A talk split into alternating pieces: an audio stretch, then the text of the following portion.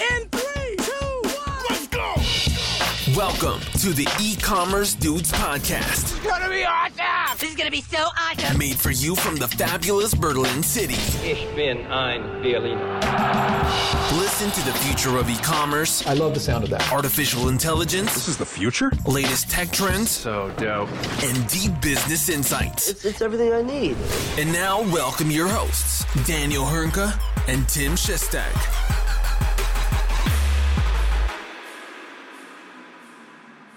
Hallo und herzlich willkommen zu einer neuen Folge bei den E-Commerce Dudes. Es ist Montag, der 20. März 2023. Mein Name ist Daniel Höhnke und natürlich auch heute wieder mit dabei The One and Only, aka Big Daddy Tim Shazzy Chester. Grüß dich, mein Großer, was geht?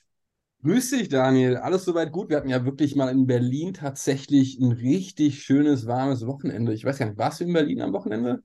Äh, ich war ja sozusagen, ich bin nach Brandenburg raus, äh, um so. auch ein bisschen Natur zu genießen. Äh, aber ja, es war definitiv endlich mal warm. Oder also jetzt seit, seitdem ich wieder zurück bin in, in Deutschland, war es das erste Wochenende, wo es nicht wehgetan. Ich weiß, es ist Mimimi und so weit auf ganz hohem Niveau, aber ich bin ein bisschen Weichei geworden, was Kälte Aber, aber mittlerweile bist du auch schon wieder nicht mehr in Berlin, richtig? Ist zwar ein anderes Thema, aber ja, ich bin jetzt gerade auch nicht mehr in Deutschland, aber es ist ein Thema, was vielleicht irgendwann in den nächsten Wochen mal thematisiert werden kann. Sehr schön. Aber du sollst ja auch nicht Hauptthema des heutigen Tages sein, sondern wir haben einen besonderen Gast, der schon mehrere, ich würde sagen, mehrere erfolgreiche Unternehmen gegründet hat. Und Daniel, vielleicht möchtest du uns verraten, wen wir denn hier haben. Ähm, ja, sehr gerne. Ich bin auch total happy darüber, dass wir heute niemand Geringeren als äh, Marius Rudolph bei uns begrüßen können. Grüß dich, Marius. Äh, schön, dass du da bist. Äh, ich freut mich wahnsinnig hier zu sein. Also ich habe euch ja ganz kurz schon davor gesagt, das ist das allererste Mal, dass ich in einem Podcast bin. Das ist für mich natürlich eine Riesenehre, dass wir hier gleich mit einer äh, riesigen Audience zusammen starten. Also vielen Dank für die Einladung.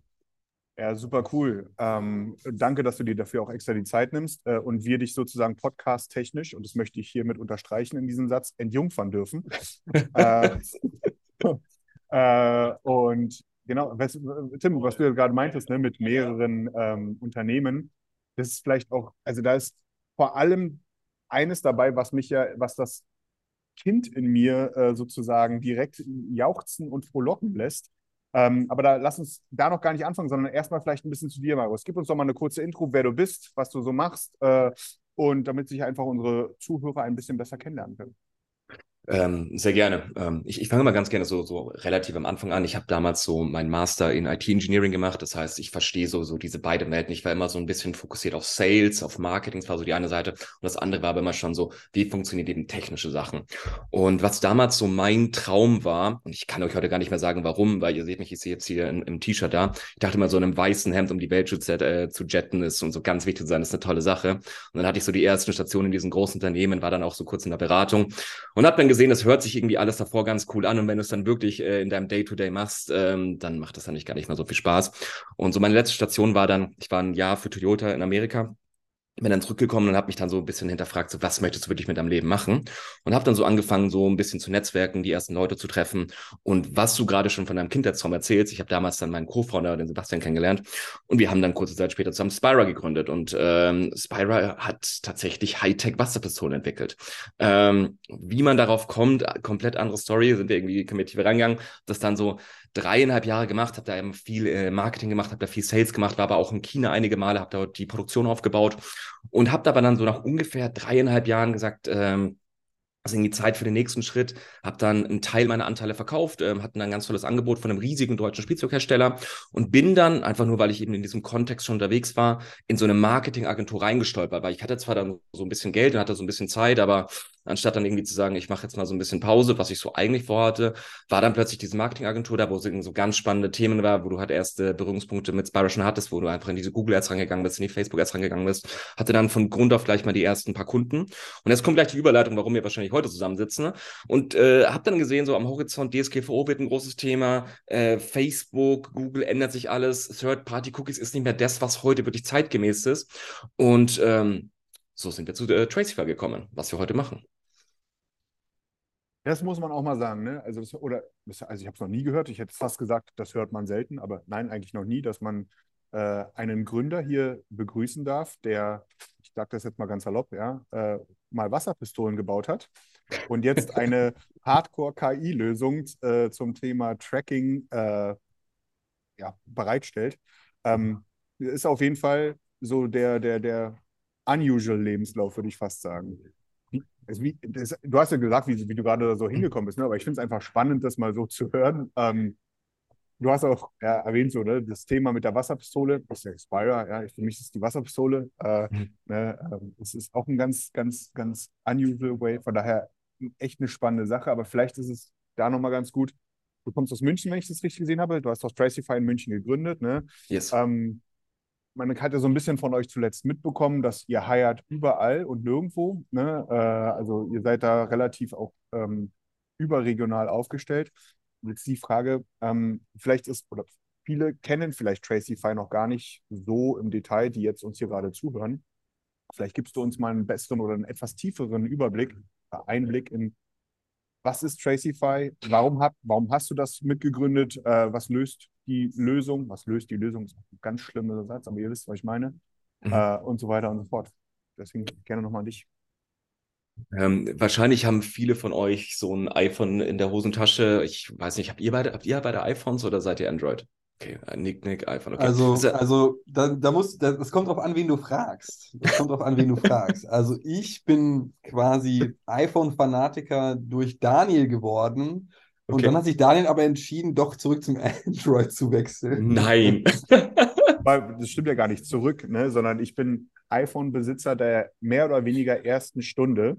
Also oh. als damals das erste iPhone angekündigt war, hatte ich einen Kumpel, der ist in die USA geflogen und mhm. einen Monat danach, nach dem Launch, und hat mir so ein Ding mitgebracht. Und damals musste man es ja noch jailbreaken, falls diesen mhm. Begriff mhm. noch jemand kennt. Äh, von da an hatte ich relativ viele von diesen Dingern und vor ein paar Jahren habe ich mich dann entschieden, da war ich einfach gelangweilt, probierst du mal das an die andere Seite aus. Ne? und bin bis letzte Woche da geblieben und notgedrungen habe ich jetzt ein iPhone vor mir zu liegen, weil ich habe mein oh. Handy geschrotet. äh, ja, und es tut, es tut weh. Ja. Es tut mir richtig doll weh. Aber das soll vielleicht heute auch gar nicht das Thema sein. Die Leute sollen wissen, ich ja. leide. Ähm, ich, ich, kann das jetzt nicht wirklich nachvollziehen, weil bei uns in der Firma, wir zwingen quasi alle Leute rüber zu Mac zu konvertieren. Das heißt, du hast im Onboarding zwei Möglichkeiten. Du kannst dir ein MacBook oder ein Linux holen. Ähm, wir haben jetzt von den 21 Leuten, die bei uns arbeiten, einer, der sich dagegen wirklich gesträubt hat, der ein Windows bekommen hat, aber äh, wir sind tatsächlich Linux und äh, äh, Mac Company. Ähm, aber kommen wir, kommen zurück zum eigentlichen Thema. Das heißt, ihr habt wahrscheinlich irgendwann mal so ein kleines Pop-up bekommen, wo stand, möchtet, möchtet ihr weiter eure Daten teilen oder möchtet ihr nicht mehr geblockt werden? Und im Gegensatz zu Android hat ja haben ja die iPhones oder diese ganze Apple Cosmos eine unglaublich schnelle Adaptionsrate an diese neuen Updates. Also wir sind ja wirklich da in einem kleinen einstelligen Prozentbereich äh, der Geräte, die nicht, also die Geräte, die diese Updates bekommen, die nicht wirklich mit der neuesten Software arbeiten. Und ähm, das ging ja sehr, sehr schnell und plötzlich war halt einfach nicht mehr die Möglichkeit da, dass du gesehen hast, wo du damals irgendwie sagen, lass es jetzt einfach mal 100 Euro am Tag ausgegeben hast und dann irgendwie zwei, drei Tage später gesehen hast, du hast da 200, 300 Euro äh, eingenommen. Und das ging ja damals ganz gut über so einen Third-Party-Cookie. Also das sind solche kleinen Bausteine, die halt äh, in den, äh, in den, in den ähm, in den Browsern der Kunden gespeichert wurden. Und das war quasi wirklich von einer Woche auf die andere nicht mehr möglich. Und so sind eben viele der Unternehmen, die einfach den Vorteil da, dadurch hatten, dass sie personalisierte Werbung ausspielen konnten, plötzlich blind gefahren. Und unter anderem eben auch unsere Kunden. Und wir haben halt gesehen, schon davor, dass eben dafür eine Lösung her muss, dass du halt irgendwie da profitabel deine Ads skalieren kannst, optimieren kannst so ist eben Tracify damals die Idee von Tracify entstanden. Lustig, dass du sagst. Entschuldige, ich muss gerade nur sagen, weil ich habe halt okay. gesagt, seit, seit, letzter Woche habe ich dieses iPhone jetzt seit ganz langer Zeit mal wieder im Einsatz. Und dieses Pop-up, das kommt ja bei fast jeder App hoch. Ne? Also ich mhm. habe ja sozusagen alles neu machen müssen. Und ja, es kommt bei jeder App hoch. Und ja, es ist wirklich so, dass ich muss ja fast sagen, so, oder nicht, nicht fast, sondern dass das Thema Track mich nicht, mal ganz vereinfacht ausgedrückt, ist das Prominente in dieser Auswahl ja so ein bisschen. Ne? Also das ist ja, ja. so ein bisschen auch der, ich würde ja schon fast sagen, von meiner Wahrnehmung her, das ist der Standard wahrscheinlich, äh, der da jetzt irgendwie so durchgedrückt wird ähm, in mhm. vielerlei Hinsicht. Ähm, und wenn man das nochmal korreliert mit der Mobile-Nutzung im E-Commerce, mhm. dann ist das, dann ist das ein, dann ist das ein Brecher, um das vielleicht nochmal so festzuhalten. So, sorry, dass ich hier reingerecht bin. Alles gut, war ja war eine wichtige Anschlussfrage. Mich würde persönlich interessieren, von, von der Idee bis zu so einem fertiggestellten Produkt? Ja, natürlich gibt es mehrere Iterationen, natürlich ist man nicht sofort mit allem abgeschlossen, aber wie lange habt ihr benötigt, so ein Tracify erstmal auf die Beine zu stellen? Äh, ich glaube, das ist eine sehr, sehr gute Frage, die ich tatsächlich auch öfter bekomme. Es sind immer, es sind immer mehrere Antworten. Also die Frage ist erstmal, wie sind wir mit Tracify wirklich gestartet und zwar technisch gestartet? Und ähm, wir kommen sogar nochmal zurück zu Spira, weil ganz am Anfang von Spira hatten wir einen KI-Ingenieur mit dabei, Markus, mit dem ich äh, am Anfang Tracify zusammen gestartet habe. Und Markus wollte am Anfang um Spira eine virtuelle Welt außenrum bauen. Jetzt könnt ihr euch vorstellen, äh, eine Spira besteht aus 120 Einzelteilen, davon werden Teile in äh, verschiedenen Ländern produziert, wir haben viele Lieferanten. Das Ding ist so komplex, einfach mal nur das, also dass dieses Ding heute so auf dem Markt, das ist ein absolutes Wunder. Also ähm, Stand heute, jetzt wird es auch noch hier in der Öffentlichkeit gesagt, ich kann mir nicht mehr vorstellen, jemals mal Hardware anzufassen, weil das ist so viel an Komplexität da drin, was mich gar nicht vorstellen kann. Und ähm, Markus war aber auch mit dabei, eben beim Verkauf von Spira, weil er halt auch von Anfang an ein paar Shares hatte. Und ähm, wir sind dann wieder ins Gespräch gekommen, haben darüber geredet und ich habe ihm mein Problem damals geschildert. Und das Spannende war, dass Markus für eine ähnliche Idee äh, ein bisschen im abgewandelten Bereich bereits gestartet hat und zwar über ein Jahr davor und viele Sachen gebaut hat, also ein komplettes Backend-System gebaut hat. Und so konnten wir in relativ kurzer Zeit, was immer noch natürlich einige Monate sind, ähm, eben auf dieses bestehende System eben mit neuen KI-Modellen drauf trainieren, äh, neue Daten eben äh, reingeben und somit einfach die ersten Prototypen, ähm, die wir beim Kunden einsetzen, ähm, in so kurzer Zeit entwickeln, dass wir eine der ersten auf dem Markt waren, die eben halt zu diesem Zeitpunkt eben was angeboten haben. Okay, ähm, weil wann habt ihr gegründet? 2021, wenn ich das richtig gesehen habe, oder? Wir haben gegründet im äh, Dezember 2021 und ich meine, ihr kennt es ja mal davor, wie das ist. Äh, man gründet ja nicht sofort eine Firma. Ich würde immer sagen, so ungefähr 18 Monate bis 12 Monate ungefähr haben wir davor eben wirklich angefangen, eben mit den ersten Sachen zu bauen. Ich glaube, was auch immer ganz spannend ist. Also ich, ich liebe dieses Zero to One, wo einfach noch nichts ist. Das macht mir so am allermeisten Spaß. Jetzt sind wir gerade so bei 21 Mitarbeitern gerade oder das Team ist 21 Personen groß. Ähm, jetzt sind wieder die ersten Strukturen da. Am Anfang ist es ja wirklich so, du baust ja wirklich alles, alles von alleine auf. Und ob das jetzt ein Support ist, ob das jetzt Sales ist, ob das jetzt die Website ist, ob das jetzt die Anwaltskommunikation ist. Du hast ja wirklich alles am, äh, am Anfang alleine. Das ist immer so das, wo, wo ich mit Abstand am meisten Spaß mache. Das ist wirklich das, wo, wo, so, wo so meine Zone ist, wo, wo, wo ich wirklich aufgehe. Und das ist halt immer natürlich auch so ein bisschen fließen, weil ähm, Spyro ist ausgelaufen, Agentur ist äh, da, da, gewesen. Ähm, ich ich glaube, ihr kennt das aus eurem eigenen Alter. Du machst ja nicht wirklich dann so, hey, wir haben 40 Stunden Jobs und das ist vorbei, sondern das ist Floating und Wochenende ist sowieso ein Be Begriff, was bei mir relativ selten dann vorkommt. Aber äh, natürlich ist das alles Floating, aber es waren so ungefähr so, dass wir eineinhalb Jahre davor schon damit gestartet haben. Okay, krass. Ähm, ist ja durchaus dann doch schon mal deutlich länger, ne, wenn man das, die Gesamtzeit dann damit so ein bisschen betrachtet.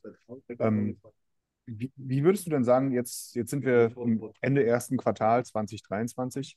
Mhm. Ähm, wie hat sich denn das, dieses, vor allem wahrscheinlich dann das Jahr 2022, was ja auch nochmal oder auch unter anderem noch geprägt war durch Covid, mhm. äh, ne? Wie, wie hat sich das denn für euch ausgewirkt? Wie hat sich das für euch entwickelt? Wie war das generell für euch? Äh, vielleicht kannst du uns da mal ein paar Einblicke zu geben. Absolut. Ähm, ich gehe einfach mal kurz so, zu dieser Zeit der Gründung zurück, weil das Spannende war, wir haben entwickelt und ähm, ich habe mir dann äh, zu einem gewissen Zeitpunkt ist Mark Beindinger mit der kurz vor der Gründung dazugekommen. Das Schöne ist, Mark hat Schema M, einer der größten äh, und erfolgreichsten äh, Boutique-Agenturen für Meta-Ads. Äh, ich glaube, ein bisschen TikTok-Ads machen die auch noch. Und damit hatten wir die Möglichkeit, eben direkt zu Black Friday 2021 mit großen Kunden live zu gehen. Und davor natürlich, ja, haben wir auch ein paar tausend Adspends, äh, Euro Adspend verwaltet, aber sind dann wirklich damals gestartet mit äh, Brands wie äh, Rosenthal, wie Paul Valentine, mit Valdeho. Und äh, ihr könnt euch vorstellen, dass so ein gewisses Druck auf dem System ist, wenn du sagst, hey, du fängst von sehr, sehr klein an und springst eben dann wirklich Black Friday, was ja wirklich mit der umsatzstärkste und auch natürlich damit der Adspend stärkste äh, Tag des Jahres ist.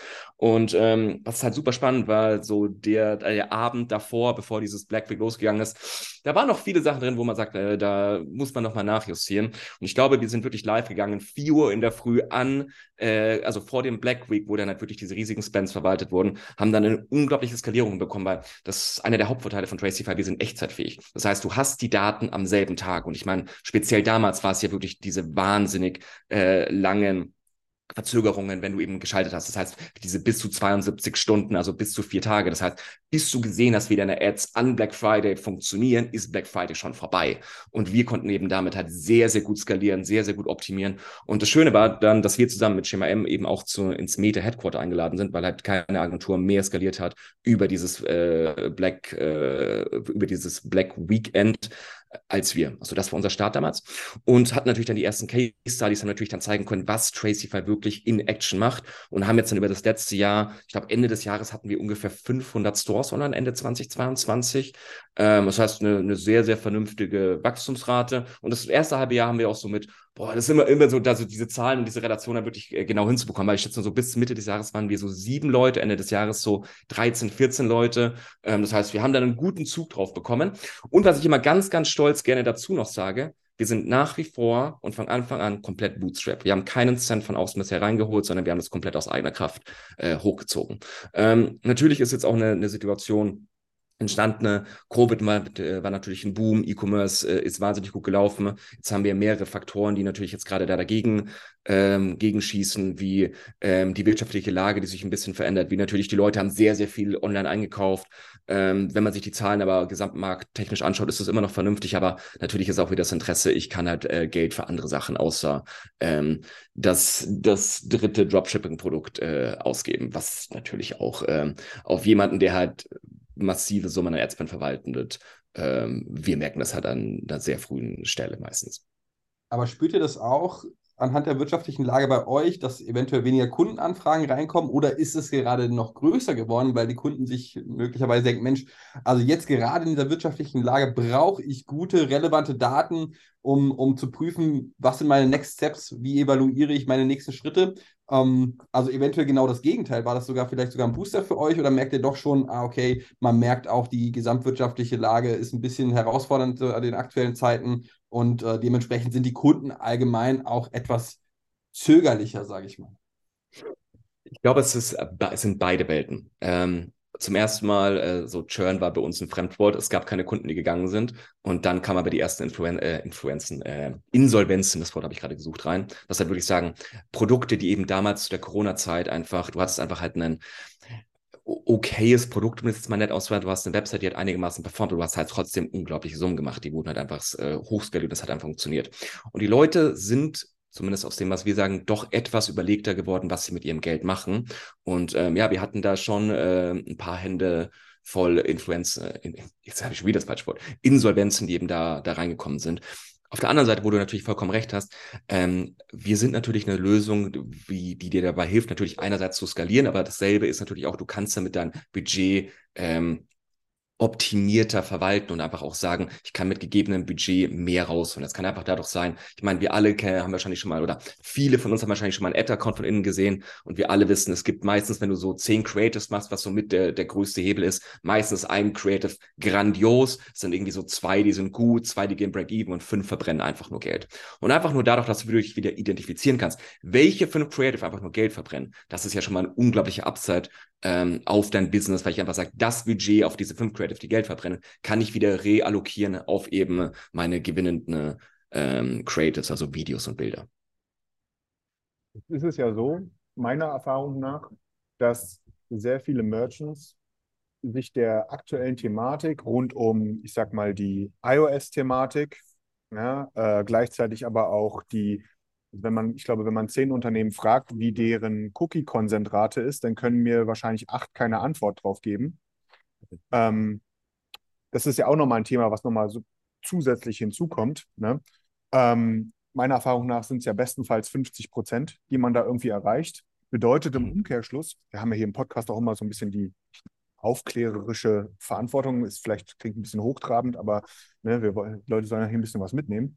Ne? Ähm, und das führt ja eben dazu, dass ich genau das, was du gerade meintest, ich weiß ja im Grunde, im, oder im Zweifelsfall weiß ich gar nicht, was gut funktioniert und was nicht gut funktioniert, weil mir einfach die Daten dazu fehlen. Weil ich einfach so ganz vereinfacht ausgedrückt, ich bin krass im, Blind, im Blindflug unterwegs.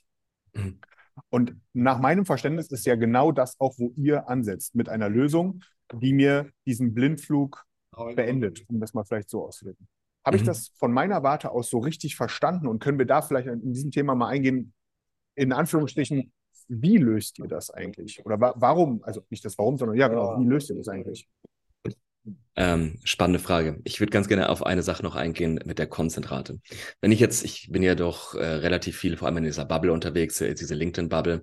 Ähm, und äh, wir kennen ja alle diese großen Stores. Wenn ich jetzt mal durchgehe, die meisten Stores haben ja Stand heute überhaupt keinen Consent drauf. Und wenn sie einen Consent haben, ist es meistens dieser Banner, wo halt einfach draufsteht, wir verwenden Cookies, wo einfach nichts dahinter geschaltet wird. Und der nächste Schritt ist ja dann meistens schon, okay, ich habe halt irgendwie ein vernünftiges CMP, aber ich binde halt dort nur die Sachen ein, die mir unwichtig sind. Und dann äh, läuft ein Google-Tag, ein Facebook-Pixel eben außen vor. Und dann kommt ja noch, der, noch mal die, der nächste Schritt hinzu. Selbst wenn ich das alles richtig eingebunden habe, wenn ich das wirklich DSGVO-konform machen möchte, dann muss ich ja in dem Consent-Banner eine vernünftige Argumentation haben, was da alles drinsteht, warum ich das aufnehme. Ich muss mein äh, Impressum verlinkt haben, ich muss mein äh, Privacy Policy äh, verlinkt haben. Ähm, sorry, ich, wir, wir, machen eigentlich normalerweise alles in Englisch, also ich, ich wechsle die ganze Zeit zwischen Leute, das tut mir super leid. Ähm, meine Datenschutzerklärung alles, alles ver gut. Ver verlinkt haben. Ähm, und dann ist immer diese Sache, dass ich einen vernünftigen Consent habe, müssen diese Buttons gleich groß sein, müssen die gleiche Farbe haben. Das alles trifft quasi bei keinem Store zu. Also es ist wirklich eine sehr, sehr selten, dass ich wirklich sehe, dass dieser Consent richtig aufgesetzt ist. Und ja, die Leute, die sich dann äh, tatsächlich damit brüsten, dass sie halt irgendwie eine 85, 90 Prozent Consent-Einbindungsrate haben, die sind halt auch meistens dann nicht mehr wirklich DSGVO-konform. Wird Stand heute noch nicht abgemahnt, aber das ist, das ist die Thematik. Wie wir Tracify damals gegründet haben, um auf deine Frage zurückzukommen, war, wir wollten zwei Sachen erreichen. Wir wollten natürlich ein wahnsinnig gutes Tracking haben, aber wir wollten auch einfach die, die äh, Privatsphäre unserer User schützen. Und ähm, das ist auch das, was wir damals patentiert haben. Also wir haben uns überlegt damals natürlich, welche ganzen oder zum Patent angemeldet haben, muss ich, muss ich korrekt, äh, muss ich korrekterweise sagen. Ähm, und wir haben uns einfach geschaut, erstmal auf der einen Seite, wir haben so eine Art Tracking-Toolkit gebaut, wo wir einfach mal geschaut haben, was alles an Daten sind erstmal aufnehmbar.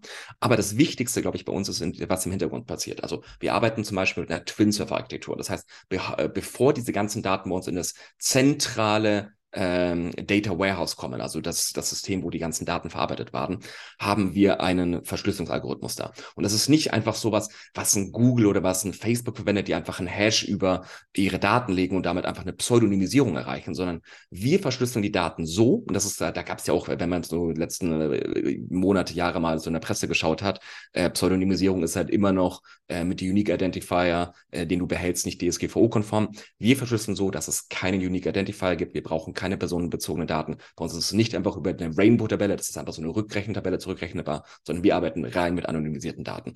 Ähm, das ist, glaube ich, die eine Seite der Medaille. Ähm, ich habe ja schon erwähnt, ich habe am Podcast, ich habe äh, am Wochenende ein bisschen Zeit gehabt, ich habe ein paar andere von euren Podcasts angeschaut. Das heißt, äh, ich finde es ja auch ganz spannend, wie tief ihr in den Datenschutzthemen tatsächlich drin seid. Die zweite Thematik ist immer, wo werden die Daten gespeichert? Und ähm, wir haben ja in Europa eine relativ geringe Auswahl an Möglichkeiten, wo du wirklich deine Daten in Cloud-Rechenzentren verwalten kannst. Und es gibt ja im Endeffekt Endeffekt zwei, äh, die wir gefunden haben, die halt einfach mit, den, mit der Datengröße umgehen können, mit dem wir arbeiten. Das ist einmal äh, Jonos und das andere ist eben die A1 Digitalgruppe. Äh, wir sind bei A1 Digital, wir hosten 100% in München und in Frankfurt.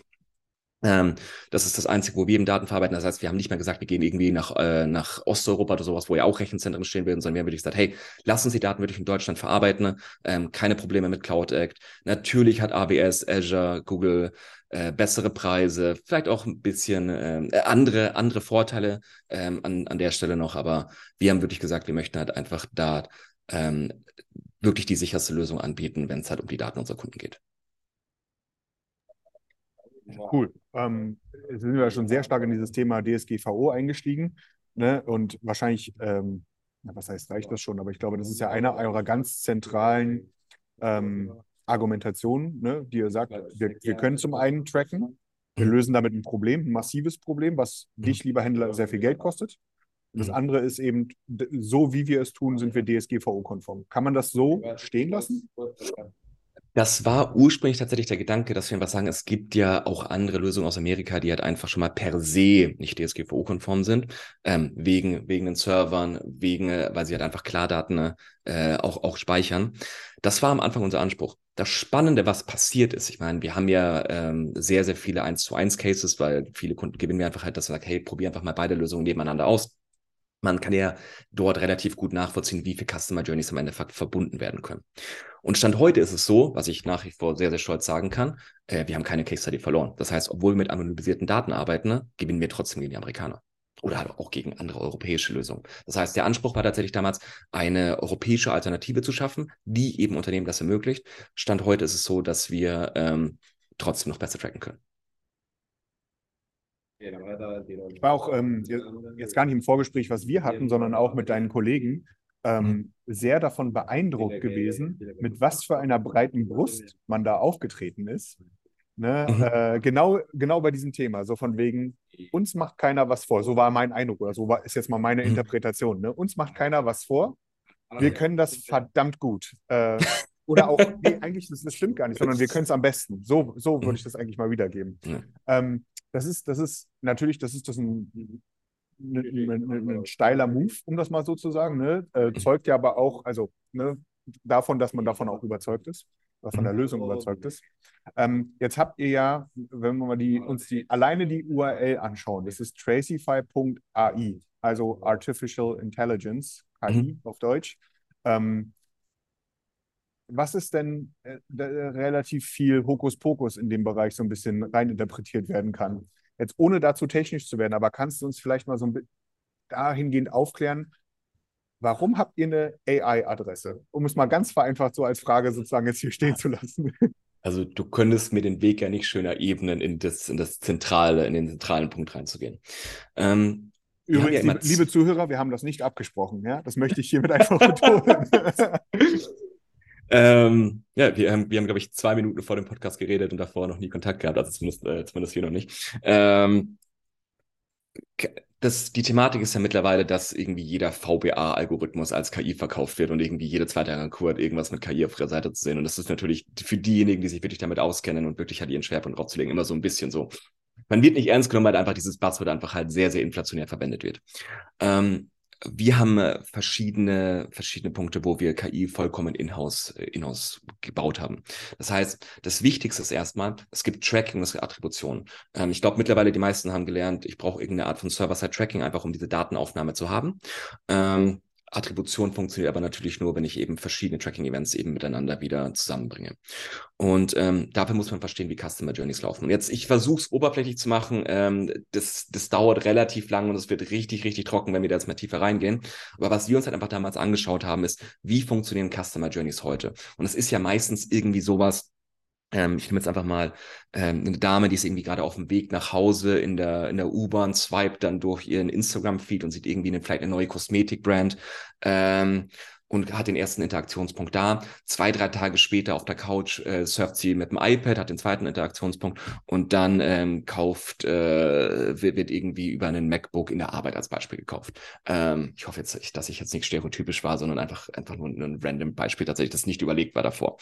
Und das heißt, ich habe natürlich in dieser Customer Journey ähm, äh, multiple ähm, Cross-UIs, Cross-Domain und natürlich Cross-Session. Und jetzt muss ich natürlich wieder versuchen, verstehen, wie diese einzelnen Punkte zusammengehören. Und was wir damals gemacht haben, äh, wir haben gestartet ähm, im ersten Schritt mit einem Supervised Machine Modeling Modell, haben natürlich aber auch ähm, Teile unsupervised drin, aber ich glaube, das, das führt jetzt zu weit, um einfach wieder aber zu verstehen, wie diese Customer Journeys halt wirklich zusammenpassen und ähm, die Thematik dabei ist ja ganz oft, ich habe den ersten Touchpoint. Jemand kommt auf meine Seite und ich weiß nichts über diese Person. Aber ich muss trotzdem teilweise über Wochen später und über äh, mehrere ähm, Device-Sprünge verstehen, wie diese Personen dort wieder eben zusammenpassen.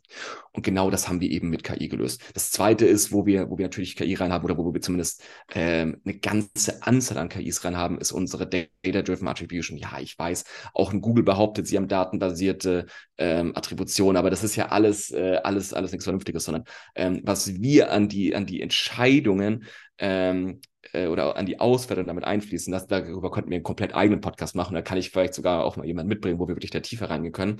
Aber das ist wirklich zusammen mit dem Datenschutz der Kern, worauf äh, Tracify beruht. Hast du das mitbekommen, Tim? Ne? Ja, gerade, ja, gerade der Satz. Ich wollte gerade sagen, also wir haben ja eingangs oder beziehungsweise du hast es ja gerade eingangs erwähnt, man ist überzeugt von der Lösung, jetzt fallen direkt Schüsse gegen Google, ja, also da muss man ja sagen, äh, Überzeugung vom Produkt ist auf jeden Fall gegeben und ich würde mal auch meinen, zu Recht. Was mich tatsächlich interessieren würde, für, für wen ist Tracify gemacht, beziehungsweise was für ein Team brauche ich eigentlich intern als Unternehmen, um Tracify nutzen zu können? Brauche ich 30 äh, Python-Entwickler und Java-Entwickler, um es zu, zu, zu integrieren in meine Systemlandschaft? Brauche ich 20 Performance-Manager, die das Ganze verstehen und nachvollziehen können? Was für ein Team, wie muss ich intern aufgestellt sein, um, um Tracify nutzen zu können? Oder sagt ihr, Mensch, eigentlich ist es so simpel gestaltet, dass selbst eine, ein, ein, ein, eine Ein-Mann-Bude, das ganz vereinfacht gesagt, ähm, schon nutzen können? Ähm, sehr spannende Frage. Du brauchst erstmal, also natürlich kein, äh, was heißt natürlich, du brauchst kein eigenes Entwicklungsteam in-house. Ähm, der Ein-Mann-Bude würde ich es in den seltensten Fällen aber auf der anderen Seite empfehlen. Ähm, Tracify ist irgendwo ein Tool für jemanden, der seine Grundprobleme erstmal gelöst hat. Was meine ich mit Grundprobleme? Ähm, am Anfang haben wir einfach, äh, hatten wir ICP alles. Und die Thematik ist ganz oft, dass natürlich auch ein Tracking, auch natürlich eine Attribution ähm, irgendwo einen Hebel hat. Wenn jetzt aber die, die Thematik ist, dass ich kein Proven Product habe, dass ich eine Conversion Rate habe, äh, die, die es nicht zulässt, halt irgendwas zu skalieren, dass ich äh, keine vernünftige Creative-Strategie hat, bringt dir Tracking, bringt die Attribution aber eben auch keinen Hebel hinaus.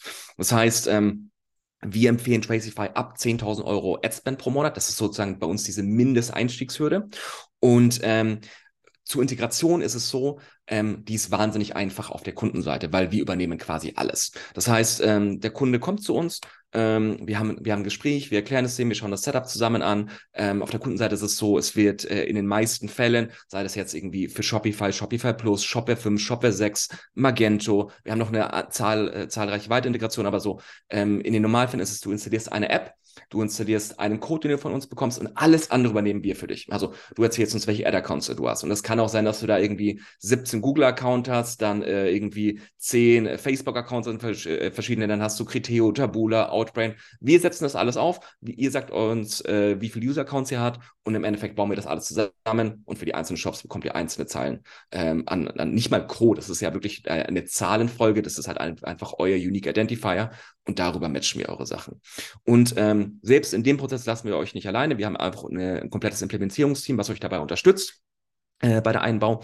Und ähm, nach dem Einbau innerhalb von 24 Stunden ist es immer bei uns so, äh, der Kunde bekommt ein komplettes Video bei uns, äh, ob alles richtig eingebaut ist, wo noch Optimierungspotenziale da ist. Dann lassen wir die Daten die ersten zwei Tage schon mal laufen. Dann ist es so, wir haben den ersten Performance Call, wo wir wirklich dem Kunden zeigen, wie kann er äh, mit der Software umgehen. Dann ist es so, wir warten meistens dann ungefähr so bis 20, 21 Tage die Daten drin sind. Weil jetzt wird es ganz spannend. Nach 21 Tagen habe ich nämlich mit einem sieben Tage ähm, Window, was ich in, äh, was ich mir einschauen kann, aus dem Shop zum Beispiel oder eben jetzt bei Meta und 14 Tage Attributionswindow zum ersten Mal wirklich eben Daten. Wenn ich jetzt einfach ein Produkt habe, irgendwie so 50 bis 100 Euro AOV mit 14 Tage Customer Journey, sehe ich schon mal, äh, sehe ich schon mal mehr. Natürlich, wenn du halt äh, mit jedem Tag, wo du weiter Tracify eingebaut hast, siehst du mehr an Daten, aber da ist es wirklich so, dass wir dann wirklich in die Optimierung, in die Skalierung eben mit dem Kunden reingehen können und eben da an die Hand nehmen können, was kannst du jetzt wirklich mit diesen neuen Daten machen. Also zusammengefasst, um auf die Frage zu bekommen, du solltest äh, einen Media Buyer haben, der Media Buying versteht, wir sind keine, wir sind keine Agenturersatz, wir sind ein Tool, aber wir enablen Media Buyer, die ihr Handwerk verstehen, auf ein ganz anderes Niveau zu bekommen. Und wenn der Media Buyer noch am Anfang ist, wir haben eine eigene Akademie, wo wir wirklich Expertenwissen vermitteln, ähm, wo wir wirklich ähm, Leute, die ein Basisverständnis haben, einfach wirklich tief in Attribution rein, äh, reingehen, aber auch tief in Optimierung, Skalierung mit reingehen, was einfach bei uns automatisch mit dabei ist für alle, die Tracify benutzen. inklusive so einem schönen LinkedIn-Zertifikat oder sowas, was die Ähm, Akademie angeht? Mal so in, in den Raum gefragt.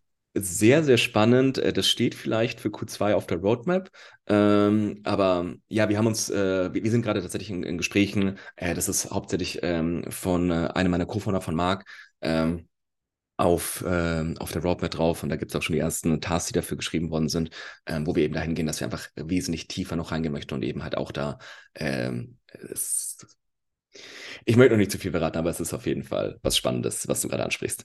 Aber also, ich will jetzt Daniel eigentlich nicht vorgreifen, weil es ja noch andere Fragen hat. Aber jetzt gerade, wenn du das Stichwort Roadmap schon rauswirfst, kannst du denn oder darfst du schon, schon zumindest Teile verraten? Was sind die nächsten Pläne von Tracify? Ist das geografische Expansion? Wollt ihr noch weitere Features anbieten innerhalb eurer Software?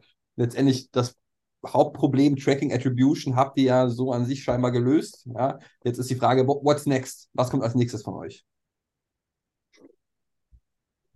Wow, das ist, äh, ist natürlich eine sehr, sehr gute Frage. Natürlich ist eine geografische Expansion eine super wichtige Sache. Wir sind momentan primär im äh, Dach-europäischen Markt äh, stark vertreten und das rührt einfach alleine daher, dass wir bis November letzten Jahres 100% organisch über Empfehlungen gewachsen sind. Das heißt, Empfehlungen, irgendwie LinkedIn-Posts mal. Wir haben keinen Cent in Ad investiert, in Ads investiert. Und ähm, natürlich über Mund zu Mund äh, breitest du dich natürlich lokal aus. Ja, wir haben auch in Australien Kunden, wir haben auch in Amerika Kunden, wir haben also auch weit verstreute Kunden. Aber dieses Jahr ist natürlich geplant im ersten Schritt, dass wir nach Britannien gehen, wo wir gerade die ersten Leute heiern und im nächsten Schritt natürlich auch nach Amerika gehen, wo mit der spannendste Markt ist. Und vielleicht nochmal da, um diesen Loop auf DSGVO nochmal zurückzumachen, der, was wir am ganzen Anfang hatten. Ne? Ähm, ihr wisst es wahrscheinlich nochmal wesentlich besser. Ähm, GDPR ist ja auch in Amerika ein Thema, was in Kalifornien ja schon sehr, sehr wichtig ist und ähm, auch der Rollout für den Rest von Amerika äh, eine sehr, sehr spannende Sache ist. Und eine Systemarchitektur grundlegend zu ändern, ist auf jeden Fall mit einer gewissen Herausforderung verbunden. Und wir sehen natürlich einen unserer primären Vorteile darin, dass wir eben äh, DSGVO, also wir haben in Deutschland, äh, schaffen wir das eben dort datenschutzkonform zu sein. Das heißt, es wird unwahrscheinlich, dass ein Amerika dort noch strengere äh, Regularien hat als wir. Das heißt natürlich ein sehr, sehr spannender Schritt auch für uns dort dann äh, zeitnah rüber zu gehen. Ähm, wenn wir uns aber mehr auf das Produkt fokussieren, was wir da Roadmap, äh, Roadmap technisch anschauen, ich meine, momentan ist es so, ja, wir haben auf einer Seite eine Google Chrome Extension, wo du natürlich die Daten live wieder im Meta, im Google, im TikTok Business Manager sehen kannst, dass du deine Entscheidung besser treffen kannst. Wir haben natürlich Dashboards, wo du natürlich das Top-Level siehst. Aber ich glaube, was wirklich spannend ist, wenn du halt einfach so wirklich weit nach vorne schaust, im Endeffekt möchten Leute Umsatz in dem Online-Shop haben. Und je einfacher du es ihnen machst, ähm, desto mehr Value bietest du ihnen. Weil niemand möchte natürlich irgendwie mehr Zahlen haben und mehr Komplexität haben, sondern Einfachheit ist die Lösung.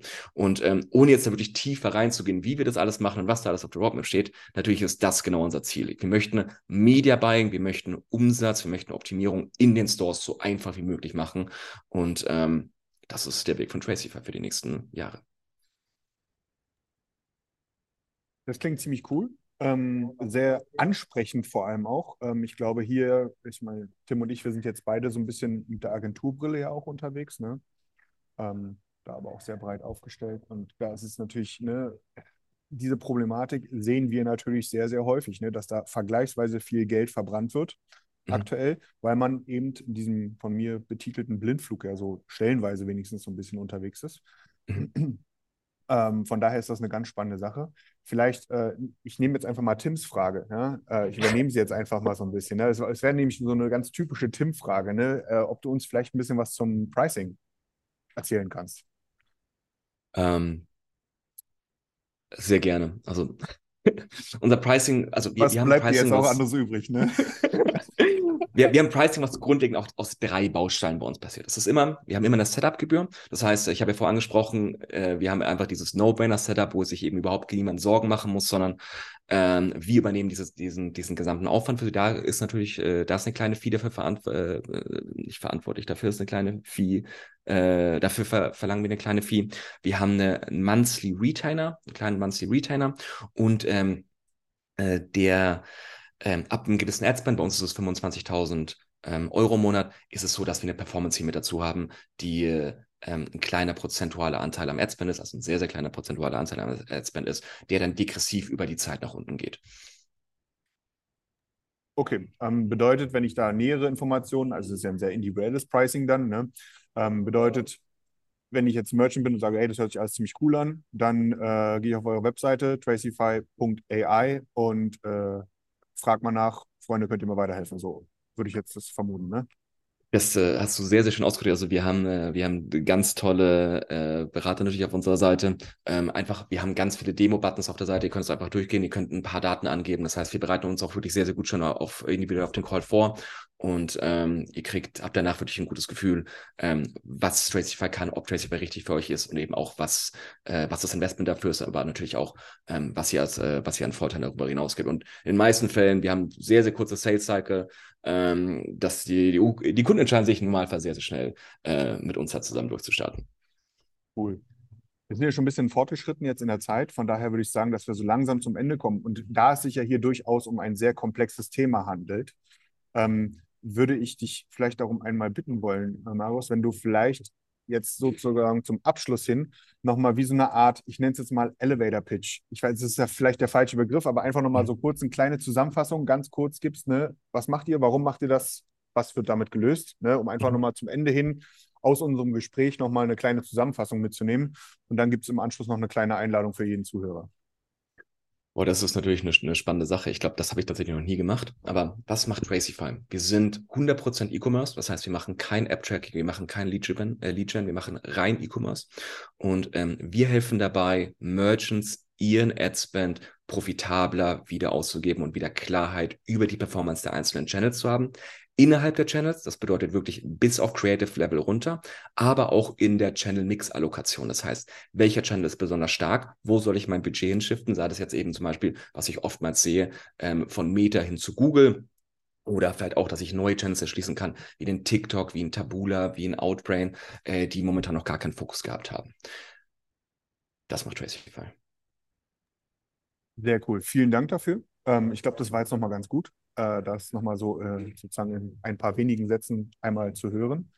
Ähm, und ja, wer Lust hat, äh, unter anderem dich, aber auch dein Team oder Teile von deinem Team äh, alsbald kennenlernen, in Persona kennenlernen zu können und wollen, der, den wollen wir hier, glaube ich, gemeinsam für nächste Woche einladen auf die Webwinkel-Fakttage. Und man muss ja, wenn wir Deutsche das sagen, wir müssen einfach direkt alle, alle lachen jedes Mal. Ne? Ähm, es, wird, es wird auch nie unlustig gefühlt. Ähm, nächste Woche finden sie statt, am Mittwoch und Donnerstag, äh, kostenfrei für Besucher in Utrecht in den Niederlanden. Äh, es werden wohl knapp 15.000 Besucher erwartet. Also das, ich, ich empfinde das Ding ja so ein bisschen als die bei uns nicht mehr existierende Internet-World äh, der Niederlande. Ähm, und Shopware United macht zusammen mit euch, mit Tracify und auch mit Dot Digital eine Pre-Party am Dienstagabend in der Altstadt von Utrecht. Ist also Utrecht mega. Ja? Also wer noch nie hier gewesen ist, ist mega. Wie auch die Webwinkel-Fakttage lohnt sich für jeden, der auch mal über den Tellerrand ein bisschen schauen möchte, denn meine persönliche Meinung ist, auch wieder provokant gemeint, die Niederländer sind uns in Deutschland ein klein wenig voraus im Mindset. Ähm, ja, und da sind wir alle vertreten. Ich bin auch da. Äh, Marius und sein Team sind da. Und äh, bei ein paar kühlen Bierchen und ein paar Snacks äh, können wir da sehr gerne, vor allem ihr dann, ähm, miteinander schnacken und euch da vielleicht noch mal ein bisschen weiter austauschen. Ne? Ich packe den Link mit in alle Shownotes etc. zur Anmeldung. Ist kostenlos natürlich. Und ich freue mich auf jeden Fall mega auf nächste Woche. Und dann sehen wir uns auch endlich mal. Ich glaube, endlich kann ich jetzt auch einfach mal sagen, ja, endlich äh, persönlich, Marius. Hammer. Ich, ich, ich schließe mich der Danksagung an für deine, für deine entgegengebrachte Zeit für den Podcast und muss auch sagen zu Tracify nochmal, ja. Also auch unabhängig mal zu gucken auf OMR Reviews. Da habt ihr ja einige Bewertungen sammeln können bisher und durchweg positiv. Also Durchschnittsbewertung von 4,8 und ich glaube, dort sieht man ganz transparent, was sind die Herausforderungen, die damit gelöst werden, was ist gut, was läuft weniger gut. Und bei weniger gut kann ich schon mal vorwegnehmen, da ist nicht viel zu lesen. Dementsprechend, wer sich nochmal ein ähm, objektiveres Bild verschaffen möchte, gerne auf OMR Reviews nachgucken. Tracify super bewertet. Und ansonsten danke dir nochmal, Marius, für deine Zeit. Danke für eure Zeit. Also ich äh, hatte ja so ein bisschen ähm, Spannung vor diesem Podcast, weil ich es noch nie gemacht habe, aber ich glaube, das ist eine sehr, sehr angenehme Welt. Vielen Dank, dass ihr mir die eröffnet habt. hatte es oder wir hatten es doch genauso versprochen. Ein lockerer Schnack über bekannte Themen, äh, wenig Überraschung. Ähm, ich glaube, das, auch, auch wenn der Titel mit einem Fragenhagel so, so brutal schon fast klingt, ne, ähm, ist er gar nicht. Äh, von daher, ich hoffe, es hat euch da draußen auch allen gefallen, äh, dass es wieder mal informativ gewesen ist und freue mich auf die nächste Folge und vor allem auch auf nächste Woche in Utrecht dann. Bis dahin würde ich sagen, danke und auf Wiedersehen. Ciao. Ciao. Ciao, ciao.